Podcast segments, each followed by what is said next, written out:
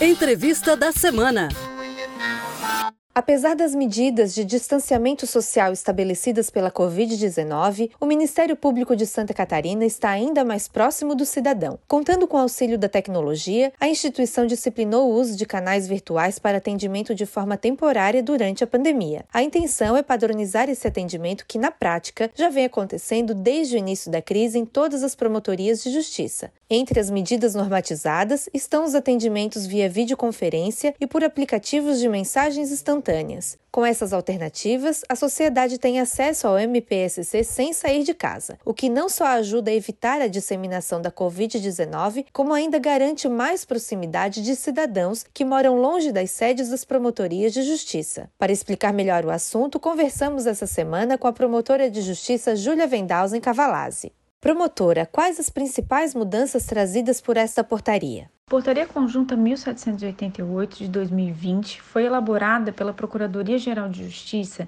e pela Corregedoria-Geral do Ministério Público com, o objetivo de garantir o atendimento ao cidadão durante a situação de emergência causada pelo novo coronavírus. O objetivo, as principais mudanças trazidas por essa portaria são duas: é a possibilidade de atendimento ao cidadão por videoconferência, ou seja, ele não precisa mais se deslocar até a sede da promotoria de justiça para ser atendida pela equipe da promotoria ou pelo promotor, e também a possibilidade dele fazer esse mesmo atendimento por meio de WhatsApp, por chat no WhatsApp. Qual o objetivo dessas ações? Que benefícios elas trazem para o cidadão?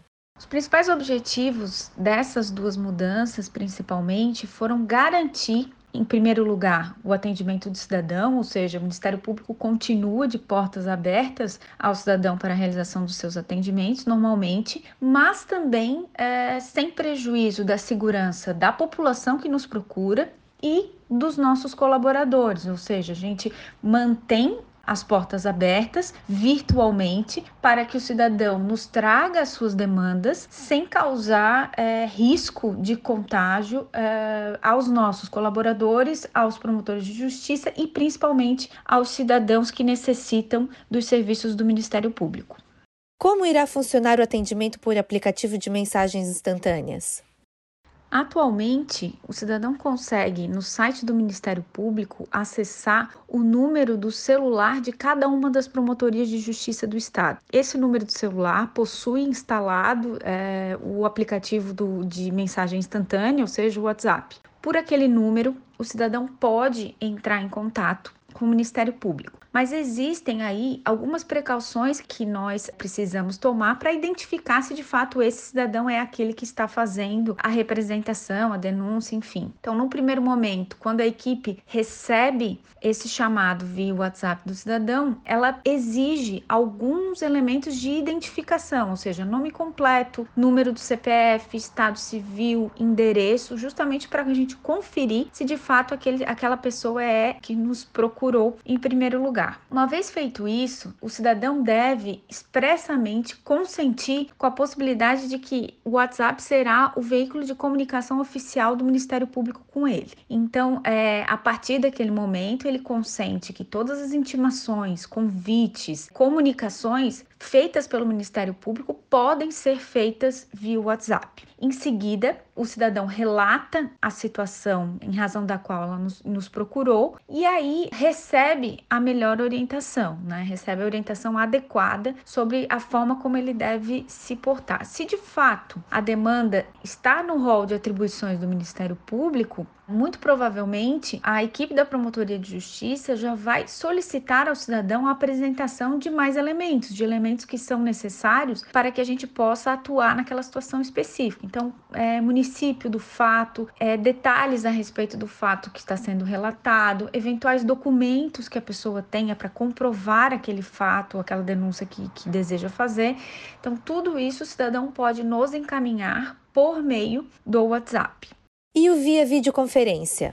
O atendimento via videoconferência também é muito fácil, né? O cidadão ele pode entrar em contato tanto pelo celular da promotoria de justiça com quem ele deseja falar, quanto pelo telefone fixo da promotoria, informando qual é a situação que o faz procurar o Ministério Público para que, que as equipes possam identificar se de fato aquela demanda está dentro das atribuições do Ministério Público e aí, uma vez feita essa triagem inicial, será agendado um horário para que seja feita a videoconferência seja com a equipe da promotoria ou, é, em situações mais excepcionais, com o próprio promotor de justiça. Uma vez feito esse agendamento, o cidadão deve se comprometer na data e no horário marcados a estar com a conexão no seu celular com Wi-Fi ou 3G disponível para que a gente consiga fazer uma chamada de vídeo via WhatsApp. Né? Então, é a própria equipe da Promotoria de Justiça que fará a chamada de vídeo com o cidadão no horário marcado, bastando ele, naquele momento, naquele horário marcado, esteja com a internet conectada.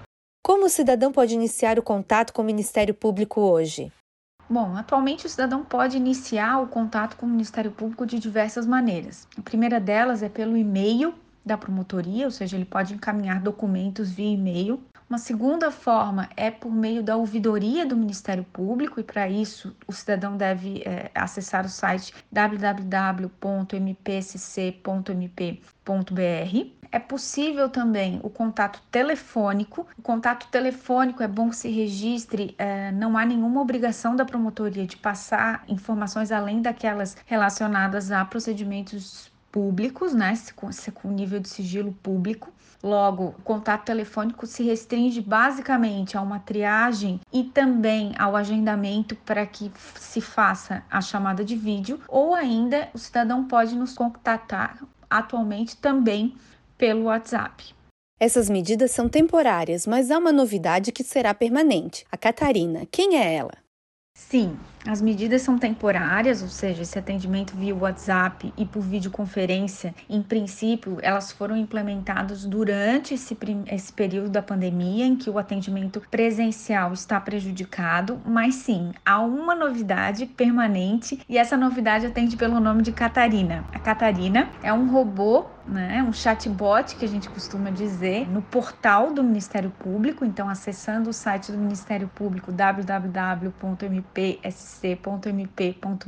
você encontrará no canto da tela a Catarina e a Catarina ajudará o cidadão a encontrar mais facilmente as informações de que ele deseja. Então, se desejar, se o cidadão desejar informações relacionadas à transparência dos dados, então contratações, é, remuneração de pessoal todas essas informações, que são informações que nós somos obrigados a divulgar por conta da lei da transparência, a Catarina levará o cidadão diretamente ao link necessário. Se o cidadão desejar entrar em contato com uma promotoria específica, basta que ele diga o município eh, onde ele reside e qual é o assunto que ele deseja é, falar com a, com a equipe da promotoria, e aí imediatamente a Catarina faz uma triagem e identifica qual que é o número de telefone, o número do WhatsApp da promotoria onde ele a quem o cidadão deve se reportar. O objetivo dela é justamente esse, é facilitar a navegação pelo portal do MPSC. Como surgiu a ideia de usar um chatbot no portal do MPSC?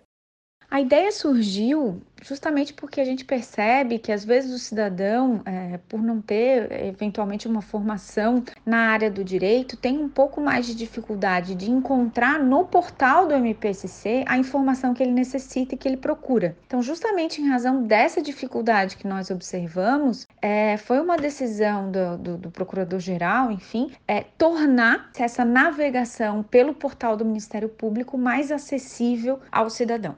E promotora, que impactos que esse robô pode trazer para o atendimento ao cidadão?